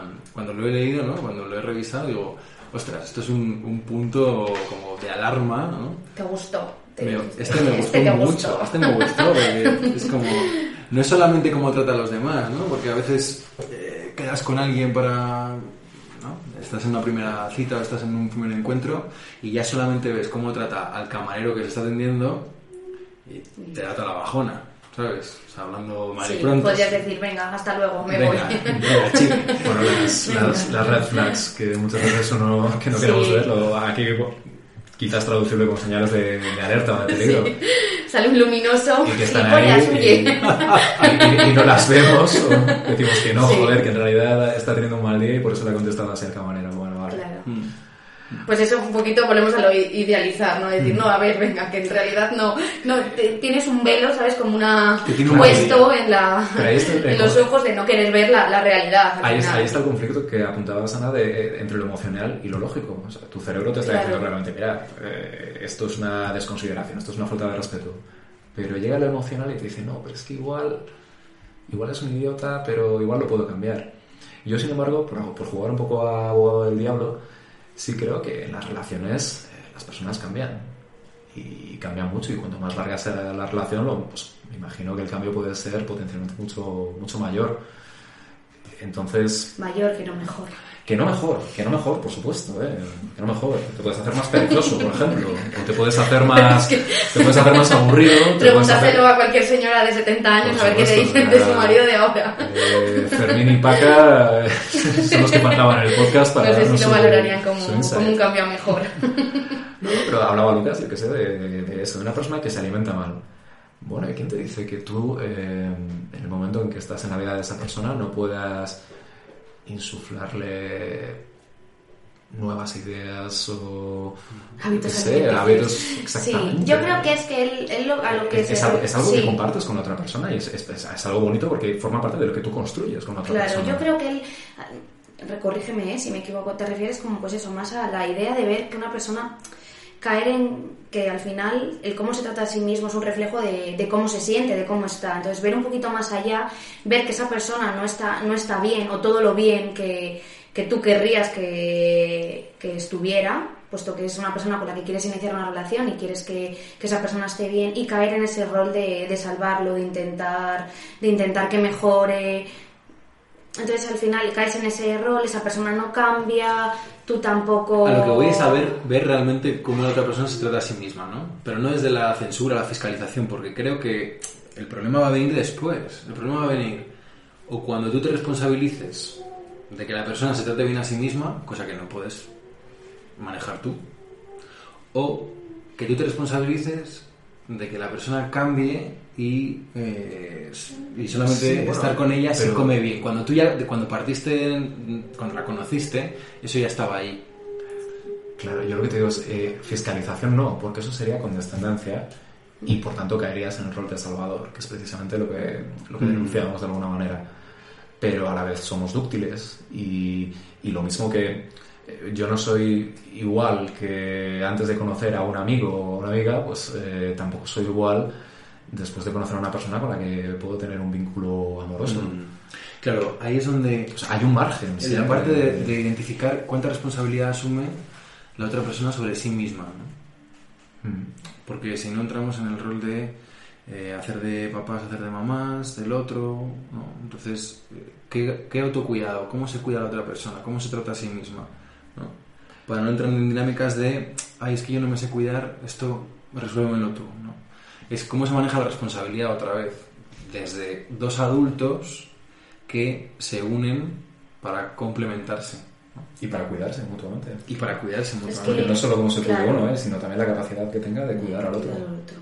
Que no tiene nada de, de Al vergonzoso. final en todo, en de todos vergonzante, estos, vamos. sí, en todos estos temas de relación, ¿dónde está, dónde se pone el límite? ¿Qué está bien y qué está mal? ¿Hasta dónde sí, hasta dónde no? Porque claro, al final cuidar un poco al otro, querer, por ejemplo, si estás con una pareja que, que come mal, volvemos al mismo ejemplo, y querer que esa persona pues alimente mejor, pues tampoco lo veo como algo negativo, pero hasta cierto punto. O sea, yo creo que todo está bien siempre que eh, sepas dónde está el límite, dónde termina, terminas tú y empieza la otra persona y dónde te vas a inmiscuir en... Cuando dejas de respetar a la otra persona. Exactamente. O cuando lo infantilizas, pues la, esa idea de infantilizar al otro, de querer ser su madre. No, mira, yo no soy la madre de, de mi pareja o no eres mi padre. Que son, pues son conductas que se, que se dan mucho también y que tienen mucho que ver también con la relación que hayas tenido tú seguramente, también con, con tus padres y con tus vivencias, con ese bagaje que tú, que tú traigas de casa. Por eso lo de traer tus mierdas solucionadas. Yo la mierda me la dejo en casa cuando quiero estar con el otro. cómo se trata a sí misma y cómo trata a quienes están a su alrededor. Esa era tu, tu rescate de ideas. Sí, ese era mi rescate de, de idea. Muy bien. Pues una pi- es una pista, es una pista importante.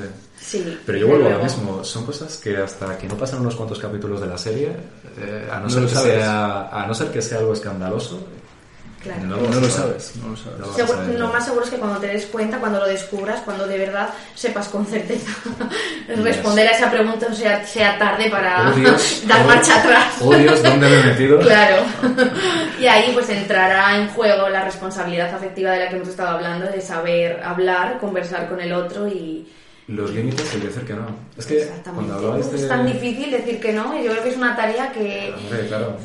Y me pongo la primera, ¿eh? De Pero- ejemplo en cuanto a saber decir que no a según qué cosas, el... Es que eso tiene, eso tiene que ver también con el respeto, porque Mm. hablabas de si tienes derecho a, a- a ponerle de relieve a la otra persona si se alimenta bien o no, eh, hasta qué punto si te estás inmiscuyendo en la vida de otra persona, estás siendo condescendiente, le estás faltando al respeto, estás traspasando sus límites.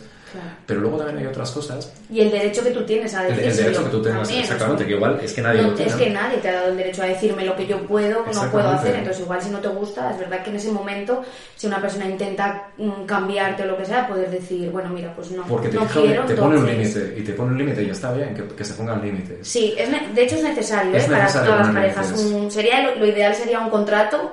Los- los Como límites- alquilas, cuando alquilas un piso, pues igual cuando Los alquilas un novio. Los límites precisamente lo que hacen es, eh, es marcar esa zona de confluencia de los dos círculos de los que tú hablabas antes. Hmm. Esos son los límites. Los límites. Ahora bien, ojo con que los límites del otro o de la otra eh, supongan a la vez una transgresión de tus propios límites. Hmm. O sea, creo que los límites también tienen que ser compatibles hasta cierto punto. Claro, y sí, yo es que creo que al final las, las relaciones, no sé, igual un poco por contaminación jurídica, ¿eh? pero me parece que tienen algo de contrato. Desde luego, Y yo en en ese sentido, de cuanto más eh, claras y nítidas estén las estipulaciones De desde, un momento, contrato, desde sí. un momento inicial, mejor, porque desde luego eh, a veces nos hemos metido en situaciones en las que no había un contrato claro y luego Pero ya no teníamos un juez Fíjate lo que, te, lo que te digo, que yo incluso hablaría de un contrato físico, ¿eh? Un contrato Sabía que la parte de derecho iba a acabar saliendo en el Claro. Es que creo que esto habría que monetizarlo, de verdad. Sí, sí, contratos, contratos afectivos. Afectivos, totalmente. Sí, porque Nos todas las parejas tienen contratos, ¿eh? Todas, Por absolutamente supuesto. todas. Lo que pasa que es que muchas veces no están eh, consensuados y nunca se han puesto en voz alta. Y como los Pero, miembros por de la ejemplo, te pareja... hablo de un tema tan fácil como la fidelidad, la exclusividad erótica. Cuando tú inicias una relación, crees o das por sentado que esa pareja, que esa persona va a tener una exclusividad contigo. Esas cosas no se hablan y luego, claro, pues lle- conllevan un montón de problemas, discusiones, berrinches, dolores. Como los miembros de la pareja cambian y el contrato ha sido verbal, las palabras se las lleva digo. Efectivamente. Yo- Lo que escrito está. Bueno, yo veo una, puedes Yo una una franquicia de contratos amorosos. punto com. No sé, vamos, si hay alguien que, que escuche esto, lo mismo se, se queda con la idea, pero creo que hay, hay potencial ahí. Hay potencial, hay potencial. Muy bien, Carlos, pues cuéntanos, ¿tienes alguna idea más que quieras compartir? Mm, eh, hay una cosa que me interesa respecto a- al cuidado, porque creo que es una de las omisiones más clamorosas de este artículo.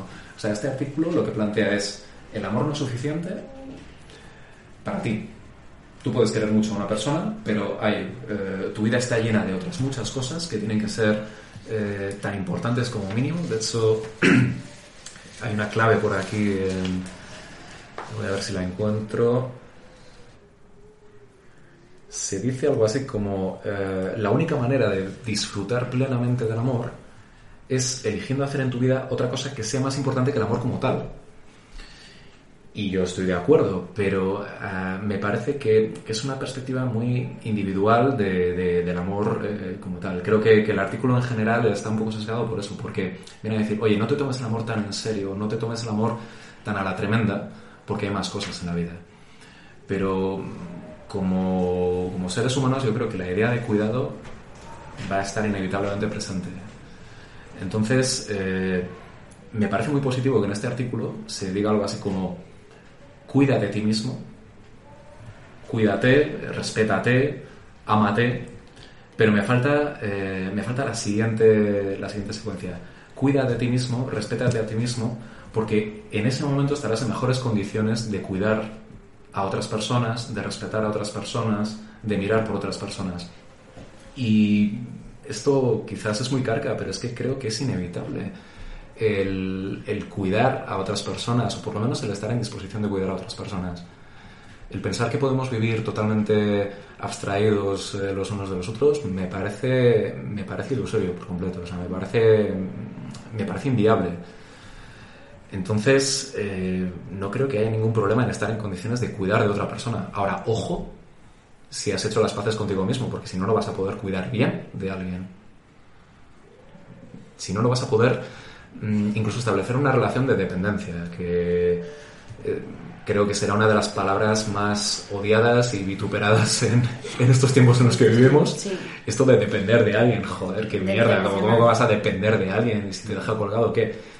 Bueno, ya, es que yo dependo de mi paradero, dependo de que haya traído las barras de pan, es que yo dependo de que las luces se enciendan por, de que las eh, farolas se enciendan en- por la noche, es que yo dependo de, de la compañía de gas, es que yo dependo de muchas cosas, y no solo de las eh, necesidades materiales, que son a las que he aludido ahora, es que yo dependo de mis amigos, y dependo de mi familia, o sea, dependo de, muchas de muchas personas, por supuesto que sí, y no, he- no veo nada de malo en ello. Lo que me gustaría llevarme como conclusión del artículo es que cuanto más te cuides, mejor podrás tanto cuidar como depender de los demás. Y creo que ha faltado ese, quizás eran dos párrafos más en los que podría haber vertido esa idea y el autor pues no, no ha llegado ahí. Sí que me consta que en, su O sea, obra ¿crees, que lo, crees que lo deja en el individuo y no lo conecta con... Eso es. Creo que, por ejemplo, en el sutil, el sutil arte de que, te- de que todo te importe un Una carajo, mierda. de que o una mierda, o como lo hayan traducido, sí que alude un poco más a eso. Hay una parte en la que sí que, sí que toca más este tema. De hecho, este artículo eh, se convirtió en un libro, con lo cual sé que desarrolla más eh, esta, esta cuestión que, que- que os lanzo. Pero bueno, no quiero dejar de, de aludir a ella porque, porque creo que queda muy guay esto de yo no cuido, yo no me implico, yo no, yo no me mancho. Mira, en el momento en el que sales a la calle te manchas de todo el mundo, te guste o no te guste. Sí, porque luego está esta otra frase que, que yo la recupero muchas veces porque la vemos en consulta, en formaciones, que es esa de, es que quiero, eh, quiero que lo que dice el otro no me afecte tanto. ¿No? Es que quiero que esto que me dice no me afecte. Hasta ahí llegaba a escuchar, es que quiero que cuando me insulta no me afecte. Es como, hello. Que todo no les vale. Es que he roto, Sí. he roto con Menganito y me quiero olvidar de él. Claro. No te vas a olvidar en la puta vida. No quiero que me afecte. o sea, efectivamente nos manchamos de los demás. Porque no hay manera, y si vamos a generar intimidad con alguien, o sea, no hay manera de ver a la otra persona ¿no? sin que te vea a ti. Entonces, eso implica una transacción, implica que estamos en, en contacto. Si hubiera un cristal opaco, pues claro. Pero es una transacción en la que si lo haces bien, no pierdes. Si lo haces bien, no pierdes. O sea, si una pareja funciona bien, se suma. Pero ninguno de los dos miembros eh, tiene por qué perder. Que creo que eso sí que lo, lo desliza el autor en este artículo. O sea, se trata de que, de que la suma de las partes sea más grande, ¿no? Que, que- Y no se pierde cuando Que se no nos sacrifica. reste, sino que nos sume. Eso es, eso es, Que entre los dos sumemos en vez Eso de es. restarnos a uno para Eso es. dárselo al otro. eso es. Y creo que no se pierde, efectivamente, para mí la clave dentro del- de cómo se plantea en el artículo está en que no se pierde, o al menos te garantizas no perder, cuando no estás dispuesto a sacrificar el respeto, el cuidado y el- la dignidad hacia ti mismo, ¿no? ni hacia el otro. Ahí, como que eso es una base segura y desde ahí... Eso es como la placa Se base, puede eso, no se puede- eso no se toca. Pero a partir de ahí, eh, Mm. sí puedes cuidar de otra persona y eso no es perder. Puedes depender de otra persona y tú no estás perdiendo ahí. Otra cosa es que te dé miedo, claro, nos da miedo que una amistad salga Claro. mal o que una relación salga mal. Hombre, estaría bueno, estaría bueno. Y si me enfado con mi padre o con mi madre, pues también me, me, me preocupo y digo, si esto va a tener consecuencias a más largo plazo, ¿no? Pero es que eso es el juego de la vida, es el juego de, de moverte con los demás. O sea, eh, por así decirlo, no es que, algo te dé miedo hacerlo, ¿no? O el, mostrar vulnerabilidad a otra persona, el mostrar intimidad, el, el- que aparezcan ciertos miedos, no es un síntoma negativo en sí mismo, ¿no? A la hora de construir una relación. Porque si no caemos en esta otra, otra frase grande, ¿no? Es la de, no es que no me fluye, no es que no me vibra, no es que, que es como un argumento constantemente, ¿no? En torno a sensaciones a sensación de placer, sensación de comodidad, no me vibra, no me fluye. Claro, pero es que para construir algo hay que arriesgarse a que eso no salga bien también. Implica un riesgo.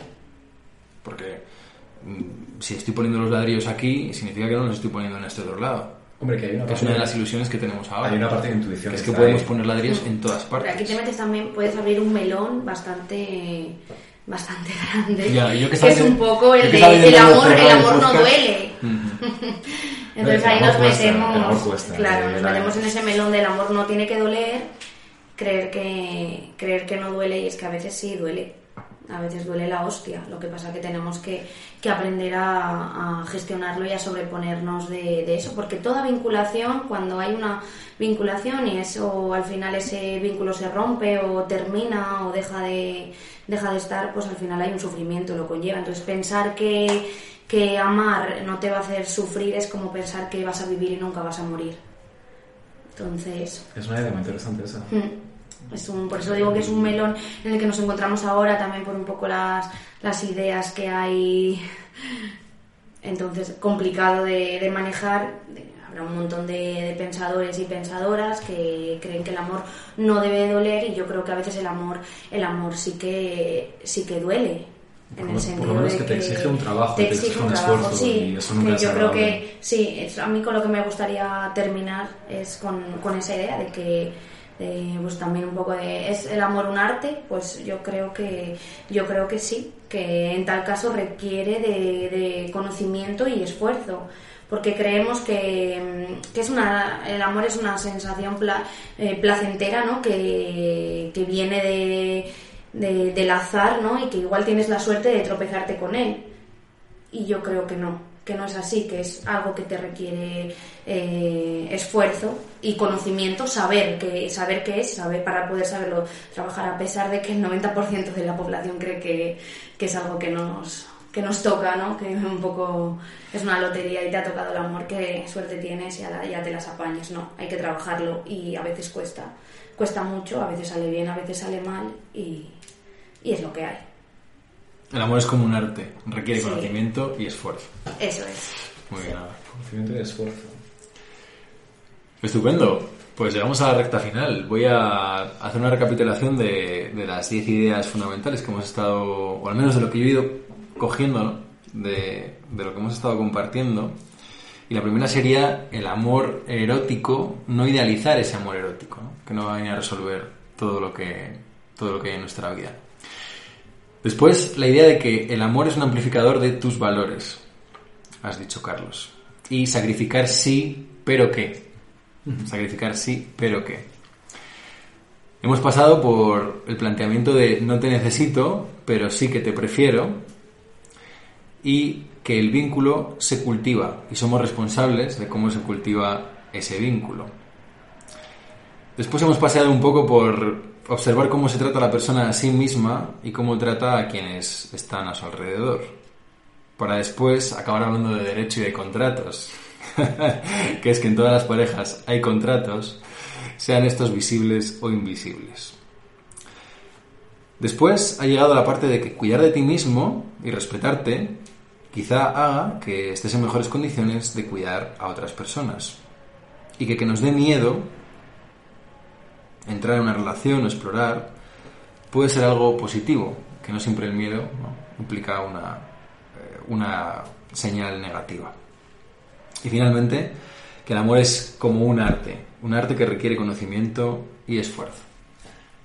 ¿Había algo más que querías eh, para cerrar, Carlos? No, por mi parte, mmm, retomando un poco lo que plantea Ana del arte, del amor como arte, eh, sí que creo que que sería interesante que, que, alguien diese con una especie como de fórmula eh, casi como, como, de ley física, ¿no? De que tanto, tanto amor puedes eh, desplegar y tanto amor puedes llegar a recibir, como trabajo y esfuerzo estés dispuesto a, a invertir en esa, tarea, en esa tarea y pudiendo ser ese esfuerzo y ese trabajo a fondo perdido, porque no tienes ninguna garantía de que la cosa vaya a salir bien. Claro.